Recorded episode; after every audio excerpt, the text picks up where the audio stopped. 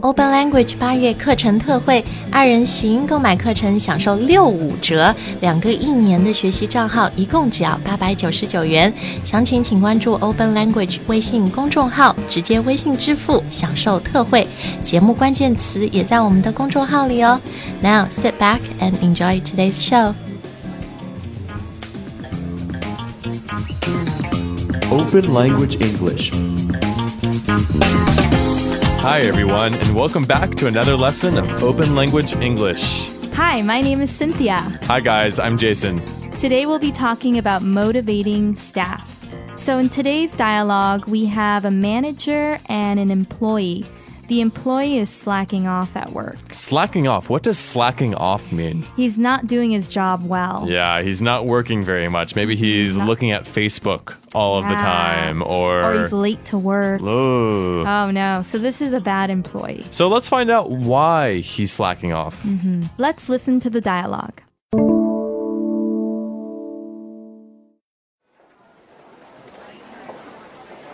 Travis, I called you in today because I want to discuss your work habits.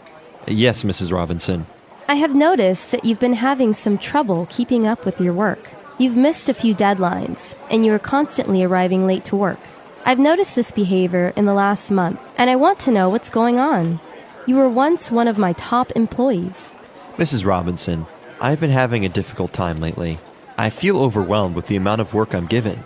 Ever since Dan and Jeff left the company, I've been given most of their workload. Oh, yes. I have seen a change in the office morale since they left. But if you were having trouble finishing their work, you should have told me. I wouldn't have given you such a big workload. I assigned you their work because you were, at the time, the most diligent and efficient employee in the company. I thought you could handle it. I understand. Uh, You're right, I should have talked to you about it first. Now that we've cleared up this issue, let's discuss how we can make the situation better and what you'll need to get done. Okay, Mrs. Robinson, I'm listening. Well, I'm still putting you on a one month probationary period. If everything goes well, then you'll be in the clear. I won't mark this on your future performance evaluations. At the moment, I want you to finish the work you've been given. Please arrive 30 minutes earlier than usual for the month you are on probation. I want to make sure you get plenty of time in the office to finish your work. I've already hired two new employees, and they'll start taking over Dan and Jeff's cases next week. However, I will need you to brief them on everything about the cases. Once they're all settled in, I believe your workload will be a lot less heavy. Now, if you fail to arrive on time during the probationary period, it will get marked on your next performance evaluation. So in the future, please let me know if you have any problems. Thank you, Mrs. Robinson. So we have Miss Robinson calling in Travis to her office, and she wants to discuss his work habits. So, habits are something that someone does a lot. So they do it all the time. Uh, work habits would be something that someone does a lot at work. So you can also have good habits and bad habits.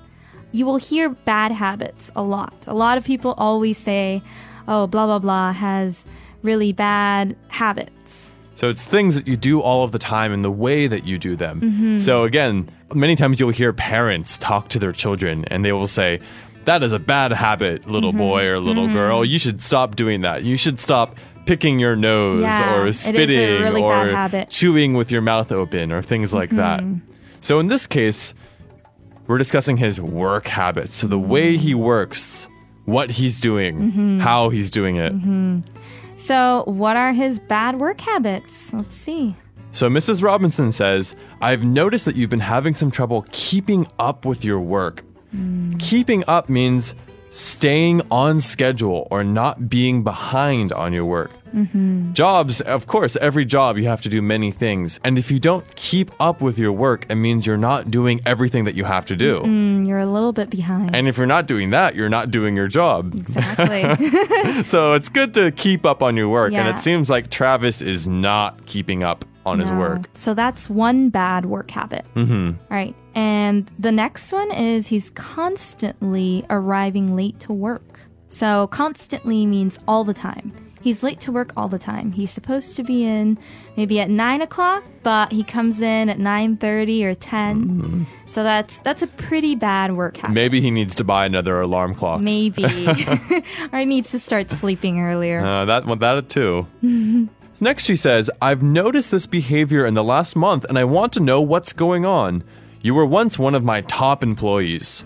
So when she says top employees, she means best employees. Mm-hmm. You were one of the best employees at, at this company or in this office. And she wants to know what's going on. Why is he suddenly having these problems? Yeah. He used to be so good and now he's constantly arriving late to work. He's having trouble keeping up with his work. Mm-hmm. What's wrong? What's happened? What's wrong? Well, Travis says that he feels overwhelmed with the amount of work that has been given to him. So, overwhelmed means it's too much.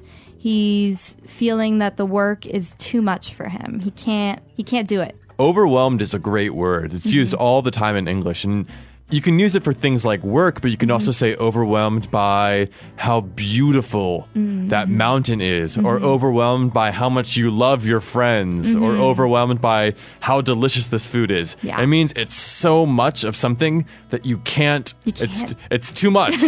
It's too much. you yeah. can't do it. it that Yeah. mountain is so beautiful that I can't even look at it. It hurts my eyes. Yes, overwhelmed. And so he says he's overwhelmed because ever since Dan and Jeff left the company, he's been given most of their workload. Hmm. And so workload is the amount of work that you have to do. So it seems like there were two employees, Dan and Jeff, who used to be at the company, but when they left, all of their work went to Travis. That does sound very overwhelming. yeah, that's sent to One take two. pe- person doing yeah, you're right. Two persons workload plus your own. yeah, three. You're doing three people's workloads. One person. That's hard. That's That a is lot. hard. No wonder. It sounds overwhelming. Yes.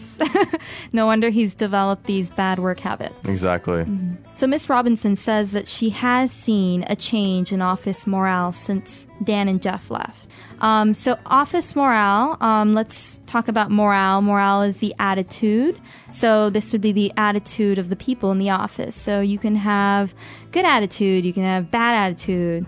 So the office morale in this company has gone down. It Yeah. sounds like. And you can also use morale for anything. You can say the morale of the team, the morale of the house, Mm-hmm. of the family, of the friendship. It's what the feeling is. Are Yeah, the people feeling. Mm-hmm. are people feeling good and happy or sad and scared? And so, oh, the office morale has changed since they left, since Dan and Jeff left. Next, she says, But if you're having trouble with finishing their work, you should have told me. I wouldn't have given you such a big workload. I assigned you their work because you were, at the time, the most diligent and efficient employee in the company. So, diligent means hardworking and mm-hmm. detail oriented. Yes, he was very careful with his work, very diligent. And then efficient means uses time well. Mm-hmm. If you have two hours, you use all of those two hours mm-hmm. working diligently. Exactly. So it sounds like he was a really good employee. But it seems like Mrs. Robinson thought that he could do more than he can actually do. Mm-hmm. So Travis says that he understands the situation and he says, You're right. I should have talked to you about it first. Mm-hmm. And Miss Robinson says, now that we've cleared up this issue, let's discuss how we can make the situation better and what you'll need to get done. So, to clear up um, an issue means to make it clear, to make clear what the problem is. Now she knows why he's been slacking off, why he's developed bad work habits. And so, what do they do to fix this? Mrs. Robinson says, I'm going to put you on a one month probationary period. This is very serious. Yeah. A probationary period or probation is when you're being reviewed. Mm-hmm. When they're going to look at how you're doing, and if you're not doing well, they may fire you or it may be a big problem. Usually in English, we hear about probation or probationary periods. Period is a time, an mm-hmm. amount of time. A probationary period with work or people who have just gotten out of prison. Usually, with work, when you start a new job, you may be on a probationary period. So your bosses can see are you good at this job? Are you bad at this job? And if you're bad, maybe they won't keep you at the company. Exactly. You also hear probationary periods or probation with people who just got out of prison. Mm-hmm. Sometimes they will be on probation for a few months where police will check in on Mm-hmm. Yeah. them to make sure they're doing okay, that everything is all right. Exactly. So when you're on your probationary period, you have to make sure that you're at your best, that Yeah. you're doing a good job, that you're showing some of your good work habits, or if you're out of prison, that you're just being good. You're being good, no problems, trying your best to do whatever you're doing. yes. And she says if everything goes well, then you'll be in the clear. So to be in the clear means you'll be fine. If you do a good job during your probationary period, then you'll be fine. You'll keep your job and everything will be okay. And she also says that she won't mark this on his future performance evaluation if everything goes fine. So, a performance evaluation is a review of how well you do your job. So, if you do well, then you're fine. If you don't, then it'll be marked on your performance evaluation. So she tells him that you need to finish the work that you've been given. Please arrive 30 minutes earlier than usual, etc., etc. And she's also mentioned that she's hired two new employees that'll start taking over Dan and Jeff's cases. So, Dan and Jeff were the two men who left the company, and their workload was given to Travis. So, she's hired two new people to take over their workload. So, they're so they're taking that workload that belongs to someone else and doing it. That's what taking over something means. And also in this case, we say Dan and Jeff's cases. In some jobs, you work on cases, which are specific projects or issues. Mm-hmm. So in this case, this is Dan and Jeff's cases that are being taken over by two new employees. Mm-hmm. She says, however, I will need you to brief them on everything about the cases. To brief means to give people a short description or a short amount of information mm-hmm. about what the issue is or what the situation is with these cases. Brief is also an adjective and it means short. Mm-hmm. So you could say, oh, that report or that announcement was very mm-hmm. brief, or I'm going to brief you mm-hmm. on the state of American political affairs. So, yes, it's something that's short, brief. So, she says that once they're all settled in, she believes that Travis's workload will be a lot less heavy.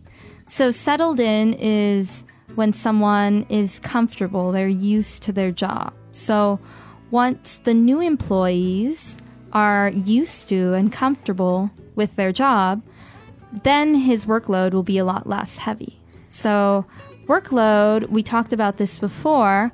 Um, you can also say that a workload is heavy or light. This is because it comes from the word load. And load means when you put things into something else. The load, the amount of things that are in the car, the mm-hmm. load of the car, the load of the bicycle, mm-hmm. something like that.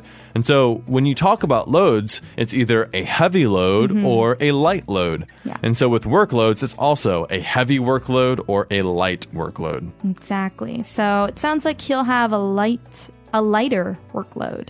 Okay, let's listen to the dialogue one more time.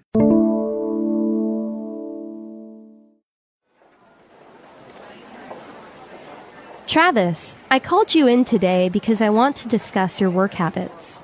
Yes, Mrs. Robinson. I have noticed that you've been having some trouble keeping up with your work. You've missed a few deadlines, and you are constantly arriving late to work. I've noticed this behavior in the last month, and I want to know what's going on. You were once one of my top employees. Mrs. Robinson, I've been having a difficult time lately. I feel overwhelmed with the amount of work I'm given. Ever since Dan and Jeff left the company, I've been given most of their workload. Oh, yes. I have seen a change in the office morale since they left. But if you were having trouble finishing their work, you should have told me. I wouldn't have given you such a big workload. I assigned you their work because you were, at the time, the most diligent and efficient employee in the company. I thought you could handle it. I understand. Uh, You're right, I should have talked to you about it first. Now that we've cleared up this issue, let's discuss how we can make the situation better and what you'll need to get done. Okay, Mrs. Robinson, I'm listening. Well, I'm still putting you on a one month probationary period. If everything goes well, then you'll be in the clear. I won't mark this on your future performance evaluations. At the moment, I want you to finish the work you've been given. Please arrive 30 minutes earlier than usual for the month you are on probation. I want to make sure you get plenty of time in the office to finish your work. I've already hired two new employees, and they'll start taking over Dan and Jeff's cases next week. However, I will need you to brief them on everything about the cases. Once they're all settled in, I believe your workload will be a lot less heavy. Now, if you fail to arrive on time during the probationary period, it will get marked on your next performance evaluation. So in the future, please let me know if you have any problems. Thank you, Mrs. Robinson. All right, Cynthia, I want to talk about this meeting that they're having here. Mm-hmm. In the United States, when someone at their job is slacking off, not doing a very good job, is it normal for this sort of meeting to happen? In some countries, I think if someone were slacking off, the boss would just fire them. They would say, You're not working hard enough. I'm sorry, you're gone. Yeah. But here, Mrs. Robinson called Travis in to ask him, Why are you slacking off? What's wrong? Is this normal? Well, in the US, bosses are a little more sensitive to the employees' issues. If they're having trouble at home or maybe someone died, then they'll give them they'll give them a little break, you know? Um, it's also a little hard to find a new employee. It costs a lot of money to do that. I mean, you have to train someone. If you have clients, then it might be a little difficult to get the employee to become used to these clients and their cases. So it's better to kind of deal with the issues that your employee is having. And as we saw here, Mrs. Robinson thought that Travis was the most diligent and, and efficient employee that they had before. So she probably wants to see why he's not being that diligent and efficient because it would probably be hard to find another person that's as diligent and as efficient as Travis once was. Exactly. Yeah, and it sounded like they had a problem with office morale. So it's a good thing that she found out about that and now she could deal with that so she doesn't lose any more employees. So, in general, in the United States, offices and bosses are a little bit more sensitive to these sorts of issues of Exactly. emotions and workloads and morale. Yeah. In some countries, I think offices just work. Mm-hmm. They do. They work, work, work, work, work, and if it's not working out, you'll be fired, and they'll find someone else. But in the United States, there's a sense of the office as a team, Exactly. as a family. That's why And there's that morale. yeah, and if the morale is bad, if people are feeling bad, it's the boss's job to figure out why or why is the Mm-hmm. morale bad? Why are people feeling bad and what can the boss, what can she or he do to make the morale better? Exactly. She needs to clear up any issues that the employees have. Exactly. All right, well, if you're having trouble at work, if you're not keeping up with your work or you have a very heavy workload, then remember try talking with your boss. He or she might listen to you, especially if you're working for a foreign company. Make sure to go to openlanguage.com or the Open Language app to study more from this lesson and other lessons from Open Language English. Thank you for listening. Goodbye. See you next time.